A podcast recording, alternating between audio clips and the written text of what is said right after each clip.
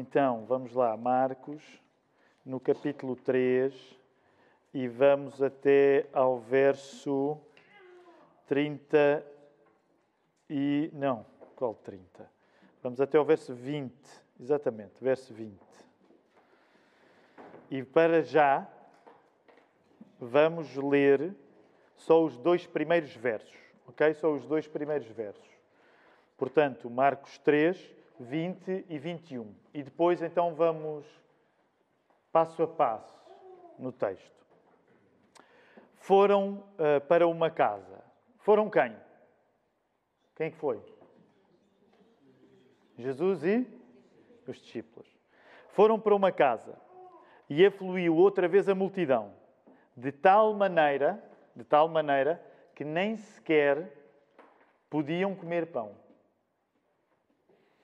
E quando os seus ouviram isto, saíram para o prender, porque diziam: está fora de si.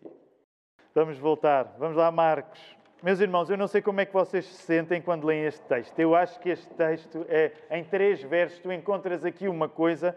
Ser sincero, até eu que já li muitas vezes o Evangelho de Marcos, já preguei algumas vezes este Evangelho, já dei escolas dominical sobre este Evangelho, quando eu me preparava para este sermão, eu, eu, voltei a lembrar: uau, já não me lembrava que a Bíblia contava uma história destas. Porque esta é uma história fora de série. Eu agora estou a ler na tradução Almeida, revista, aliás, não é revista atualizada, é Almeida século XXI. E uma das coisas que significa nestes versos, portanto, volta lá ao verso, portanto, andamos no verso 20. Uh, a semana passada o Filipe usou uma expressão que eu não esqueci e que, que eu tomei nota e tudo. Uh, Lembram-se a maneira como o Filipe descreveu como é que o ministério de Jesus estava a ficar quando falou no, no ministério de Jesus junto ao mar? Ele, ele, fez uma descrição muito engraçada acerca do tipo de fluência. A fluência, que aquilo era louco. E então ele, ele usou uma expressão um, muito interessante, é, por exemplo, em relação aos milagres, que aquilo era o quê? Lembram-se? Ele usou uma expressão muito interessante para tentar descrever como é que seria o ministério de Jesus na prática tendo em conta algumas, alguns dos nossos hábitos comerciais hoje em dia. Ele chamou-lhe a determinada altura, naquela altura em que as pessoas estão todas aí para, para Jesus, querem milagres de Jesus, comprimem Jesus, ele teve de se afastar no barquinho e, e o Filipe usou uma expressão que eu, que eu tomei nota. Era Black Friday da cura. Black Friday da cura. É, é fantástico. É, pensa nisto. É um ambiente Black Friday da cura, porque aquilo é de uma maneira tal que Jesus, como o Filipe pregou semana passada, ele diz: Olha, nós temos de arranjar aqui, estou a, estou parafrasear, a Bíblia não diz desta maneira, nós temos de arranjar aqui um esquema que eu consiga, porque este pessoal está-me a apertar. Eu não sei se tu já estiveste em muitos contextos em que numa multidão te sentisse apertado, Acredito não é um sentimento nada agradável e Jesus precisou de ir para um barquinho para ganhar esta distância. Agora repara, na mesma continuação, diz assim: Ele entrou numa casa e novamente aglomerou-se uma multidão de modo que nem mesmo podiam comer. Eu não sei como é que acontece tu estares numa multidão tal que nem sequer consegues comer dentro de uma casa. Mas é isso que está a acontecer. Portanto, tens mesmo uma, uma espécie de Black Friday da cura, que é Black Friday do ensino. Eles nem sequer conseguem comer. Eles nem sequer conseguem comer. Tanta gente a vir ter com Jesus que nem, nem comer eu consigo, pensaria Jesus, nem comer eu consigo. Nesse aspecto, é para tu teres bem a ideia de como é que o ministério de Jesus foi. Nós, às vezes, quando não lemos o Evangelho, temos assim umas ideias abstratas de Jesus na terra e quase que nos parece, erradamente, que Jesus andava levitando, fazendo milagres, assim, uma coisa graciosa, harmoniosa. Quando tu lês, lês os Evangelhos, não há nada dessa harmonia. É uma grande confusão. É uma confusão imensa. Ele nem sequer consegue comer.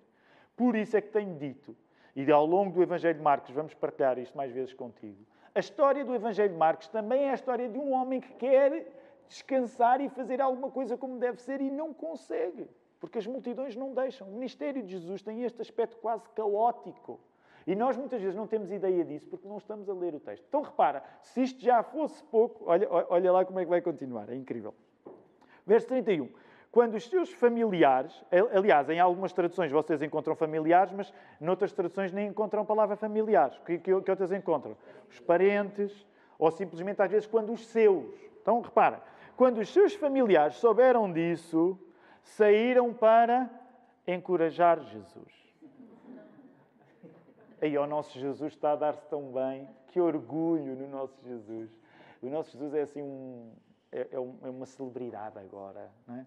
Eu, por exemplo, imagino, eh, não tem nada a ver, não é? mas imagino a Dona Dolores, que é um pouco a mãe de todo Portugal, não é? no sentido em que toda a gente simpatiza com a Dona Dolores, independentemente se gostamos mais ou menos do Cristiano Ronaldo, porque ela é assim uma espécie de mãe portuguesa, não é? Aquele orgulho, ai o meu filho. Não é isso que tu encontras no Evangelho de Marcos. A família de Jesus olha para isto que está a acontecer e não quer encorajar Jesus. Por isso é que tu tens aí, quando os seus familiares souberam disso, saíram para impedi-lo. E agora reparem o que é que a família acha de Jesus. Quais são as expressões que vocês têm aí no verso 21? Ele está fora de si. Mais, algum, mais, tem, mais alguém tem uma expressão equivalente? Diferente? Ele está louco. A família de Jesus, quando sabe disto que está a acontecer, o que eles pensam, nós temos de acabar, permitam-me dizer assim, com esta brincadeira. Jesus está fora de si. Isto não tem nada a ver com a figura uh, idealizada que nós fazemos de Jesus, a sua mãe, nos Evangelhos. Esta é a história real. Isto está tão fora do controle que a própria família de Jesus diz ele está fora de si. Agora repara, estes dois versos também significam que há necessidade das pessoas que lidam com Jesus de ter uma teoria para o que está a acontecer, porque o que está a acontecer está a mudar tanto as coisas que quando tu estás diante de uma grande mudança, tu precisas ter uma teoria para explicar o que estás a assistir. Então, este também é um tema que vai percorrer todo o Evangelho de Marcos. As pessoas vão sabendo do ministério de Jesus e precisam de arranjar uma explicação, porque onde Jesus está, tudo está a mudar. Jesus não está a deixar nada igual. Onde ele passa, tudo está a mudar. Então, como tudo está a mudar, é preciso uma teoria para explicar. Pensa nisto. Quando tu vês uma grande mudança, quando há um grande acontecimento, quando alguma coisa sucede que muda a rotina, tu dás por ti a ter de explicar isso. O que é que tu achas acerca disto que aconteceu? Mal comparado, mas ainda agora, até com a circunstância política que estamos a viver, não é? De repente, temos um governo que teve de ser interrompido. Isto não é para discutir política, mas todos nós, de uma maneira ou de outra, quando uma coisa fora do comum acontece, vamos ter uma opinião acerca do assunto. Seja mais fundada, seja menos fundada, mas todos nós acabamos por dizer alguma coisa sobre o assunto. Então significa que Jesus está a trazer uma mudança tal que é impossível lidar com ele sem ter uma teoria acerca dele. Agora, eu gostava de sublinhar este aspecto, porque tu pela frente vais até apanhar, por exemplo, a própria teoria de Herodes, o próprio Jesus, mais tarde, num texto obrigatório, vai perguntar: Olha, o que é que andam a dizer acerca de mim? Lá no capítulo 8. Não é? E depois ele diz: E vocês, o que é que dizem acerca de mim? Portanto, à medida que tu vais avançando no Evangelho de Marcos, vais compreendendo que a mudança que Jesus traz é tal que toda a gente precisa ter uma teoria acerca de Jesus. Mas, curiosamente, aquilo que tu não estás à espera é que a própria família precise de ter uma teoria e a teoria da família seja provavelmente a mais desprestigiante de todas. A teoria da família de Jesus é que Jesus está louco. Com familiares destes. A teoria da família de Jesus é que Jesus está louco. Não foi, ó oh, filhinho, vem cá a tua mãe, não é Maria? Ah, gosto tanto do que andas a fazer. Ou os irmãos de Jesus a apoiá-lo. Eu tenho um orgulho no meu irmão. Uma das coisas que tu vais compreender quando lês os Evangelhos é que sabes que, por exemplo, que os irmãos de Jesus não o apoiaram. Só mais tarde é que reconhecem quem Jesus é. Então aqui está. Ok, vamos continuar. O texto, o texto vai avançar. Vamos agora entre o verso. Vamos, vamos partir aí agora do, dos escribas. Ok? Portanto, ouviste falar no, na teoria dos, do, da própria família. Vamos ler do verso 22 ao 30. Os escribas que haviam descido de Jerusalém diziam: Ele está possesso de Belzebul. Ok, segunda teoria, em, poucos, em pouco tempo. A primeira teoria é ele está fora de si. A segunda teoria é o diabo está dentro dele. Ok? Ele está possesso de Belzebul. e é pelo maioral dos demónios que expele os demónios. Então, convocando Jesus, lhes disse, por meio de parábolas: Como pode Satanás expelir a Satanás? Se um reino estiver dividido contra si mesmo, tal reino não pode subsistir. E se uma casa estiver dividida contra si mesmo, tal casa não poderá subsistir. Se, pois, Satanás se levantou contra si mesmo e está dividido, não pode subsistir, mas perece. Ninguém pode entrar na casa do valente para roubar-lhe os bens, sem primeiro amarrá-lo, e só então lhe saqueará a casa. Em verdade vos digo que tudo será perdoado aos filhos dos homens os pecados e as blasfémias que proferirem. Mas aquele que blasfemar contra o Espírito Santo não tem perdão para sempre, visto que é réu de pecado eterno. E isto porque diziam, está possesso de um espírito imundo. Uma vez mais, num espaço curto tempo, tens duas teorias sobre Jesus. A primeira teoria é da própria família, diz ele não está bem da cabeça, ele está fora de si. A segunda teoria são os escribas a dizer há um demónio, ele está com diabos, está com, está, está com demónios dentro dele. Então isto é curioso. Um está fora de si, outro está com, com demónios lá dentro. E uma das coisas interessantes, aliás, quando tu vais à história, por exemplo, à própria expressão de, de Belzebu, é, muitas vezes era uma divindade pagã, que era considerado o deus, eu não sei se vocês sabem disso, o deus das, das moscas. Alguns leram o livro, é muito bom. Não sei se já leram o Deus das Moscas, que em português não é o Deus das Moscas, é, é o Deus das Moscas? O Senhor das Moscas. O Senhor das Moscas. Lord Lord of the Flies. Agora ia dizer Lord of the Rings. Quem dera. Uh, Lord of the Flies, do William Golding. É um livro que vale a pena, ok? Deu origem a dois filmes, o mais antigo e o mais recente, mas é um, é, é, é, um, é, um, é um livro que conta a história de um grupo de crianças que cai, eu não vou contar a história, mas cai um avião e eles ficam numa ilha. E então é o início da vida deles em sociedade, ao início tudo muito divertido, imaginem crianças só com crianças, é a sociedade perfeita, julgam eles, em pouco, pouco tempo aquilo dá para o torto. Vocês nunca leram o livro? Vale a pena ler o livro. Ainda acho que ainda vale mais a pena ler o livro do que ver o filme, mas o filme também é muito engraçado. Então, é daí que, por exemplo, nós conhecemos esta expressão do Deus das moscas, porque na prática os judeus usariam aquela, é, é, é, esse nome atribuído a uma divindade pagã para falar de, de Satanás. Então, e essa é a teoria que eles têm. Reparem, verso 22, ele está possuído por, por Belzebu, é pelo chefe dos demónios que expulsa os demónios. Então Jesus, verso 23, o chamou e lhes disse por parábolas: Como pode Satanás expulsar Satanás? E dá uma resposta aí. Deixa-me perguntar-te, o que é que chama a tua atenção nesta passagem agora dos escribas e fariseus uh, acusarem Jesus de ter eh, o, o, o, o diabo dentro dele uh, e a maneira como Jesus vai responder? O que é que chama aí a tua atenção?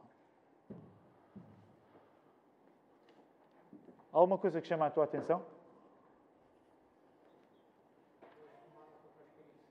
Ok, já lá vamos chegar, até porque essa é uma questão que noutros lugares na Bíblia se vai levantar, sem dúvida, Rodolfo, vamos guardar essa, já lá vamos chegar ao pecado contra o Espírito Santo, mas até na maneira como Jesus responde. E já estou aqui a abrir o apetite para o capítulo 4. Já, o que é que te parece estranho? Jesus recebe uma acusação e como é que ele responde a quem?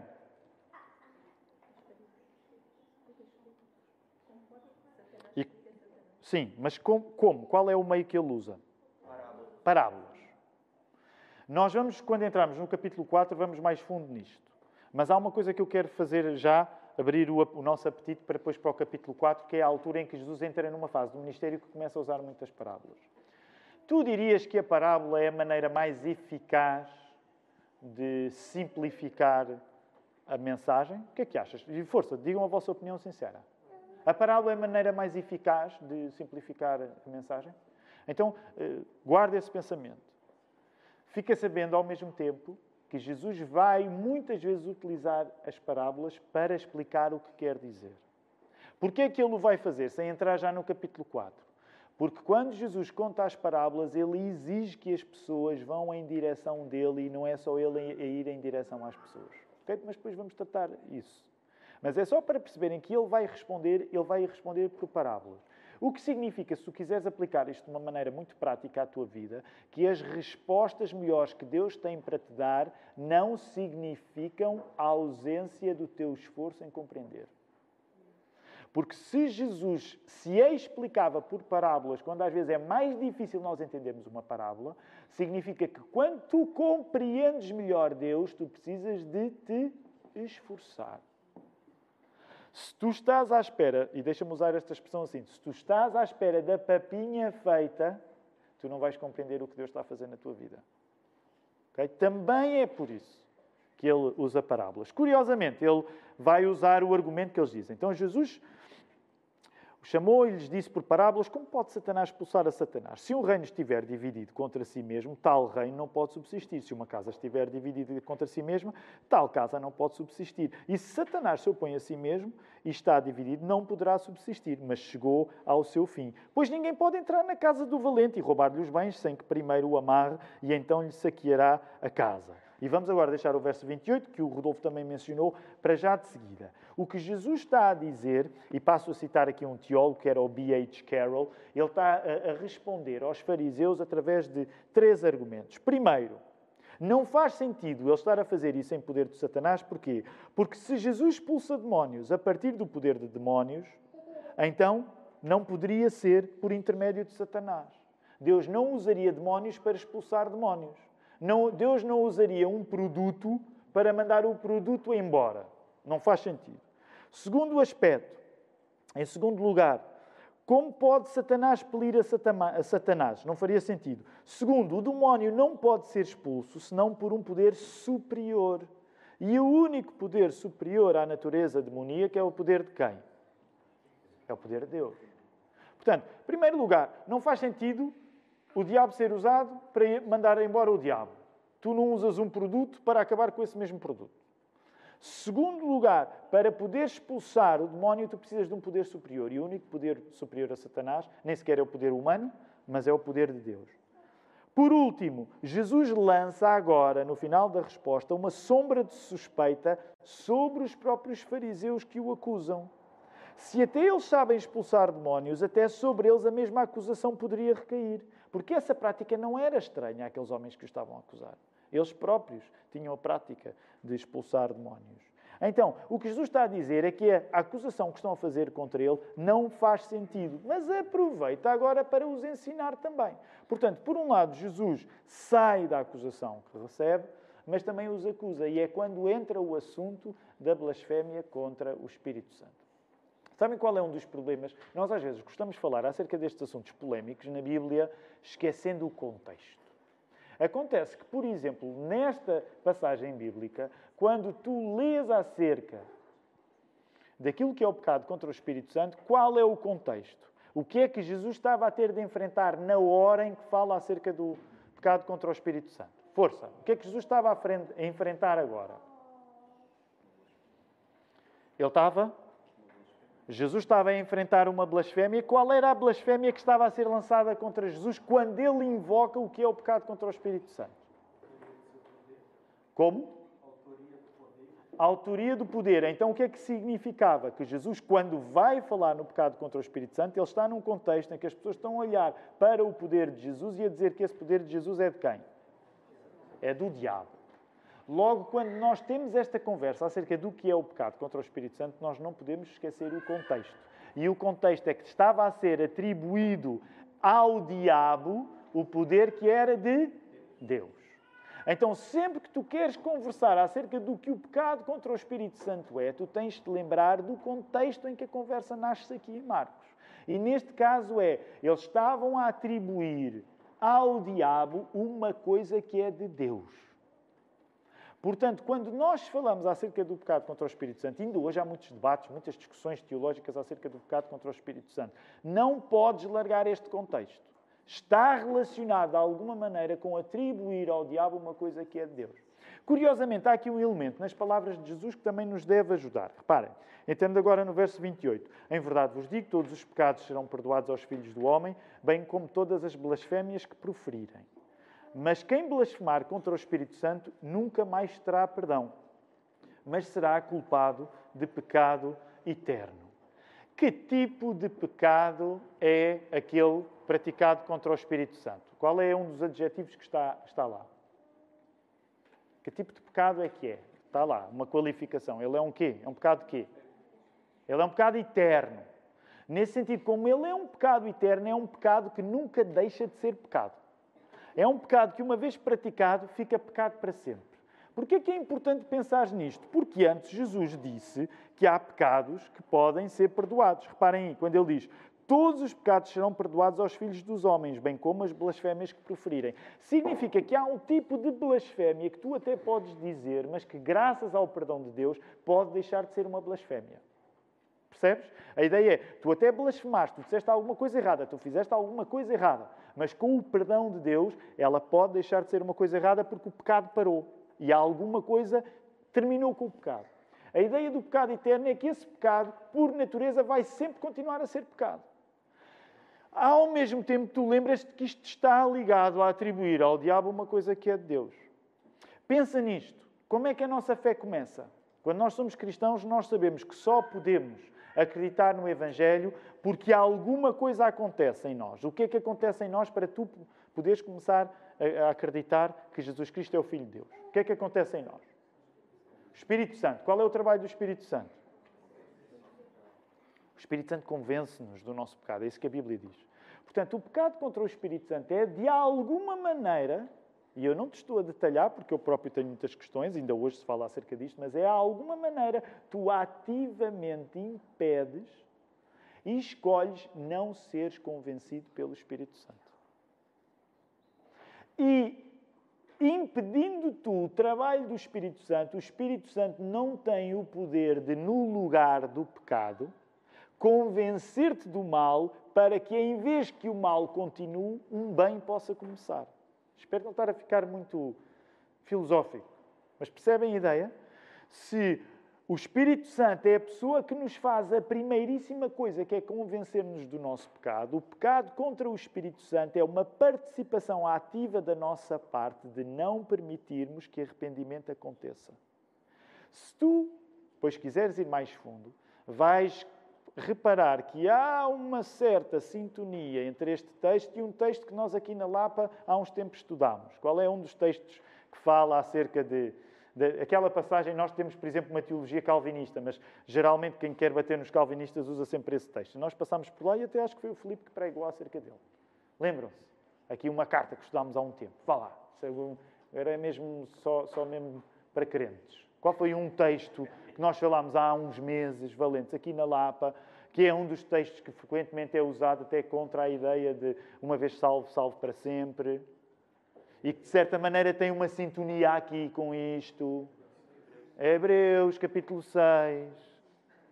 E agora, isso é trabalho de casa para ti. Não vamos agora entrar a fundo no tema, mas se tu reparares na dinâmica de Hebreus 6, fala-se até na ideia de participar, de ter tido acesso a alguma coisa que depois a pessoa intencionalmente, resolutamente recusa.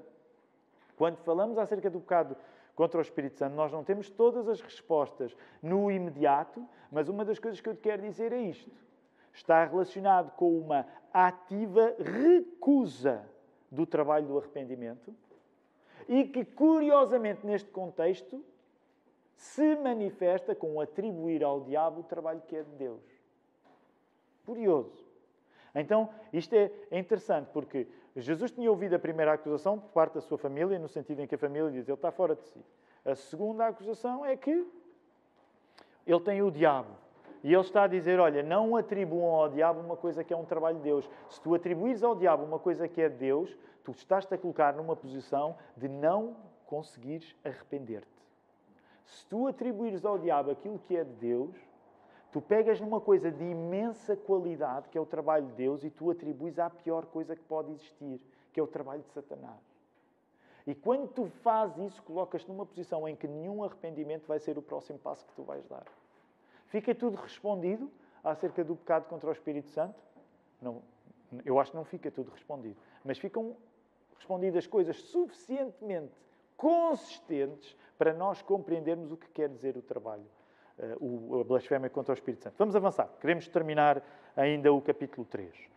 Família de Jesus. Estou a ler agora aqui na tradução Almeida, século 21. Então a mãe e os irmãos de Jesus chegaram e ficaram do lado de fora de casa e mandaram chamá-lo. Vamos parar aqui. Já, já começaste a ler. Esta é coisa boa de quando nós estamos a ler. Estão a ver porque é que nós gostamos tanto de ler do início ao fim? Qual é que tu achas que era a vontade da família, sabendo o que soubeste aqui há uns versos atrás? Chamá-lo. O que é que eles querem? O que é que a família quer com Jesus? Hã? Quem? Alguém disse adverti-lo. É eufemístico, adverti-lo, não é? O irmão Sérgio foi logo, não, pedir satisfações. Aquela gente, atenção, a Bíblia não diz que Maria queria bater no filho, mas tu percebes que não há de ser um elogio, não há de ser um encorajamento. Lê o texto, ele está encadeado, ele faz sentido. Lê o texto do início ao fim, é assim que a gente conhece Jesus, a ler o texto todo.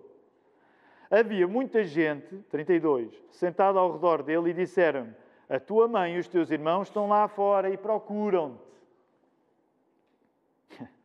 olha aí, verso 33. Por isso é que o pessoal não, não, está, quando não lê a Bíblia, olha aí a resposta de Jesus. Ainda hoje, na escola dominical, no curso de aconselhamento pastoral, nós lemos o outro texto em que Jesus passa por um filho mal educado. Jesus não foi mal educado, ok? Jesus é Jesus não peca, portanto, mal educado não pode ser. Mas às vezes há alturas em que a Bíblia fala de coisas que ele diz que a gente diz, ai, se fosse meu filho. Né? Olha lá o que é que ele responde. Olha lá. Quem é a minha mãe e quem são os meus irmãos? Vocês imaginem um dos cavacos a dizer uma coisa destas.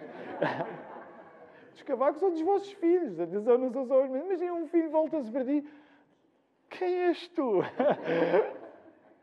Ou apareceu o irmão. Nunca ouvi. Ok? Jesus tem aqui uma reação que faz lembrar, como vos mencionava hoje de manhã, no aconselhamento uh, matrimonial, falávamos disso em João, João 2. Lembram-se das bodas de Caná, quando Jesus transforma o. o, o Lembram-se? A água em vinho. Lembram-se que Maria vai ter com ele. E ele diz aquilo: Mulher, que tenho eu contigo, ainda não chegou a minha hora. E nós, ah, tu, tu responde ao teu pai assim, responde. Não é? Nós pensamos, mas atenção, Jesus não está a ser mal educado, até porque Jesus não peca. Mas o que é que está aqui em causa? O que é que está aqui em causa? Olhando em redor para os que estavam sentados à sua volta, disse: Aqui estão a minha mãe e os meus irmãos. Aquele, pois, que fizer a vontade de Deus, esse é meu irmão irmã e mãe. Então nós começamos a falar na família de Jesus e vamos terminar a falar de família de Jesus outra vez. Só para atribuir aqui, só para condimentar um pouco mais, lá não precisas de abrir, mas Lucas 11, 27 e 28, há um episódio parecido, em que alguém diz assim, é parecido, é assim, o capítulo de Jesus, filho complicado. Aconteceu que, dizendo, dizendo ele estas coisas, uma mulher dentre a multidão, levantou, levantando a voz, lhe disse, Lembram-se deste episódio? Bem-aventurado o ventre que te trouxe, e nesta tradução que eu tenho aqui, e os. É a Bíblia. E os seios, por acaso nesta diz mesmo, os peitos em que mamaste. Ok? Dizem isso, é nesta tradução que eu aqui tenho. Mas ele disse: Antes, bem-aventurados os que ouvem a palavra de Deus e aguardam. É, um, é um episódio diferente, mas a lógica é a mesma. Ah, Jesus, a tua família, de certeza que para ti, Jesus, a pertença mais importante é a pertença de sangue. Percebem? Jesus, de certeza que para ti a pertença mais importante é a pertença de sangue. E Jesus diz: Para mim, estou a parafrasear, mas vocês percebem o que é que está aí a acontecer no texto, para mim o mais importante não é a minha mãe e os meus irmãos por serem sangue do meu sangue. Para mim, mais importante do que o sangue do sangue, do que o parentesco, mais importante é fazer o que eu digo. Reparem, é por isso que o capítulo termina a dizer: Aquele, pois, que fizer a vontade de Deus, esse é meu irmão, irmã e mãe. Nem vale a pena nós falarmos numa coisa que para nós protestantes é tranquila. Nós acreditamos que aí é mesmo mãe, irmãos e irmãs. Porque, como vocês sabem, na tradição, tradição, católica, a ideia é que, como o termo pode ser usado para primos, também não seriam irmãos de sangue. Porque na tradição católica, porque é que, não, porque é que Jesus não pode ter irmãos? Ok? Porquê? Porque Maria terá ficado, segundo a tradição católica romana, virgem para sempre. Ok? Como é que se chama o feriado que nós temos por causa disso? portanto, que é o que é a Imaculada Conceição. É, reparem, é isto ainda a acontecer não só com Jesus, mas a acontecer com quem? Com a própria Maria. Ok? Portanto, esta é uma convicção que a Igreja Católica tem, nós respeitamos, mas não é a nossa porque a Bíblia não a consolida. Portanto, nós acreditamos que Jesus tinha mesmo irmãos porque acreditamos que Maria e José, de facto, não se tinham conhecido uh, quando ela engravida, mas que depois terão tido uma vida normal, porque nós não olhamos para o sexo como uma coisa que nos torna impuros. Okay? E a visão católica, neste sentido, não é exatamente a nossa. Agora, o ponto aqui, de qualquer maneira, é reconhecer que na hora em que Jesus uh, recebe alguém a bater à porta, que é a sua mãe e os seus irmãos, ele não corresponde às expectativas da família de sangue para dizer que mais importante do que a família de sangue é a família espiritual, é aquela que cumpre a vontade de Deus. Deixa-me dizer-te, é aqui que eu quero terminar hoje. Nós temos famílias de sangue. As famílias de sangue, uma pergunta sincera, sem truques. A família de sangue para nós é importante ou não é importante? Porquê? Se tivesses de justificar com a Bíblia, porque é que é importante para nós a família de sangue? Honrar teu pai e a tua mãe, que é um mandamento. Então, com frequência, nós, eh, na nossa vida de igreja, nos eh, aconselhamos uns aos outros a ter o melhor relacionamento, por exemplo, com os nossos pais, tendo em conta que somos chamados a honrar os nossos pais. Isto nem sequer significa que nós devemos tratar os nossos pais bem quando eles são bons. Isto significa que nós devemos honrar os nossos pais até eventualmente quando eles não são bons. Porque é um mandamento. E é um mandamento, como diz a Bíblia, como promessa. Porque a ideia é que, ao honrarmos os nossos pais e a nossa mãe, qual é a promessa que lá está? Para que os nossos dias sejam prolongados. Isto não significa que um bom filho, por natureza, vai durar até aos 90 ou aos 100, mas há a ideia do prolongamento dos dias no sentido de tu, tu vives de uma maneira mais plena, tu vives de uma maneira mais inteira quando honras a tua família de sangue. E Jesus não está a negar isto. Mas Jesus está a dizer que acima da família de sangue há a família espiritual. O que é que tu precisas de entender no final desta secção que nós estamos hoje aqui a estudar? Onde Jesus está, tudo muda. Até o modo como nós nos relacionamos com as coisas mais sagradas. E a família de sangue era uma coisa sagrada na cultura hebraica, ainda mais do que é para nós hoje. Mas onde Jesus está, tudo muda. Agora, quero por último chamar a tua atenção para isto. A partir do exemplo de Jesus, Muitas vezes nós podemos receber acusações semelhantes àquelas que Jesus recebeu. Qual foi a primeira acusação que Jesus recebeu? Vimos hoje nos textos que estivemos a ler. Qual foi a primeira acusação que Jesus recebeu? Está fora de si. Tu, por exemplo, se for o teu caso, não é o meu, mas eu sei que há alguns do, dos casos aqui, alguns de vocês não cresceram numa igreja evangélica. O que significa que quando se convertem em idade adulta e se tornam evangélicos, concordarão comigo talvez serem vistos como alguém que ficou fora de si para se tornar evangélico não é assim tão distante. Certo? Alguma coisa correu mal. Aí, pá, tornou-se evangélico. Eu, eu, eu, sei, eu, eu, sei que para aqueles que nasceram numa evangélica às vezes não têm essa noção, mas deixa-me dizer-te, a pessoa tornar-se evangélico não vai fazer grande coisa pela nossa vida social. Okay? Quando a pessoa de repente se torna evangélica, o quê? Ei, fazes parte de uma seita? Ei, não há aquela preocupação. Não é difícil que uma parte de loucura seja a melhor explicação para alguém que se torna evangélico. E nesse sentido, eu quero dizer-te: olha para Jesus, porque Jesus passou por uma circunstância muito mais aguda do que a nossa, de nem a própria família o considerar. Nem a própria família o considerar. Agora pensa nisto. E naturalmente o que nós queremos é honrar a nossa família de sangue. Mas deixa-me dizer, muitas vezes nós vamos tomar decisões na vida onde nem a nossa própria família de sangue nos vai considerar. E tu não tens de ver isso como um fim. Muitas vezes aqueles que deveriam ser as pessoas que mais nos apoiam não nos compreendem. Jesus passou por isso de uma maneira ainda mais intensa do que eu e tu vamos passar. Segunda acusação. Qual foi a segunda acusação que Jesus recebeu? Tem o diabo. Tem o diabo dentro dele. Por um lado, primeiro está fora de si, depois tem o diabo dentro dele. Até é engraçado porque são, igre... são ideias visuais. Fora de si, diabo dentro dele.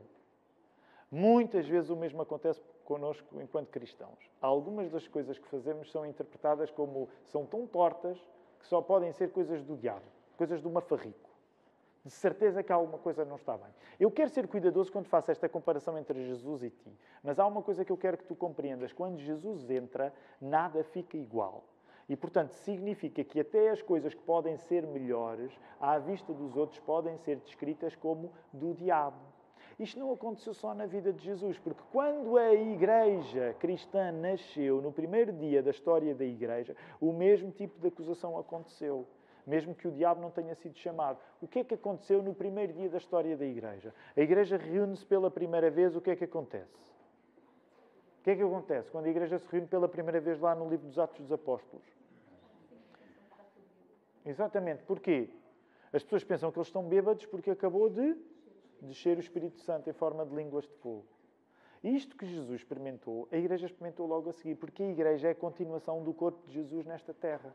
Jesus ascendeu para o Pai, mas a Igreja está cá, é a continuação mais física da presença de Jesus. E no dia em que o Espírito Santo desceu, a acusação foi: esta gente está com os copos.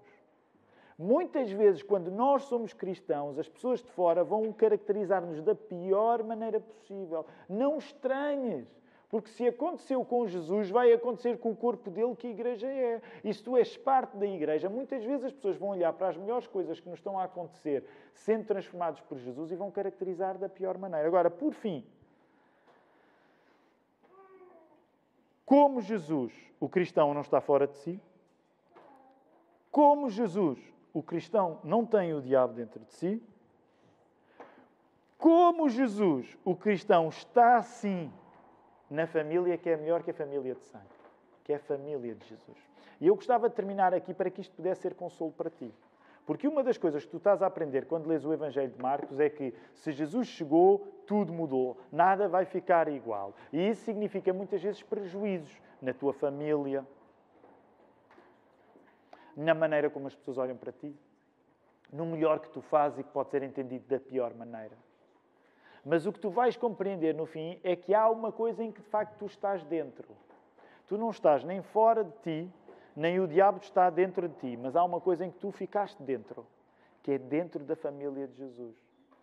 Porque quando nós fazemos aquilo que Jesus pede, então nós somos a verdadeira família dele. Que durante esta semana se tu passares por algum obstáculo alguma tensão em que as pessoas não te compreendam bem, em que achem que tu estás meio avariado da cabeça, em que peguem nas coisas boas que tu estás a fazer e as descrevam da pior maneira, lembra-te, tem consolo em Jesus, porque estar perto dele não é uma relação de sangue, somos do mesmo sangue, é uma relação de obediência. E quando nós obedecemos a Jesus, nós estamos na melhor comunhão que existe com Ele, nós somos da família dele. Que o Senhor nos ajude.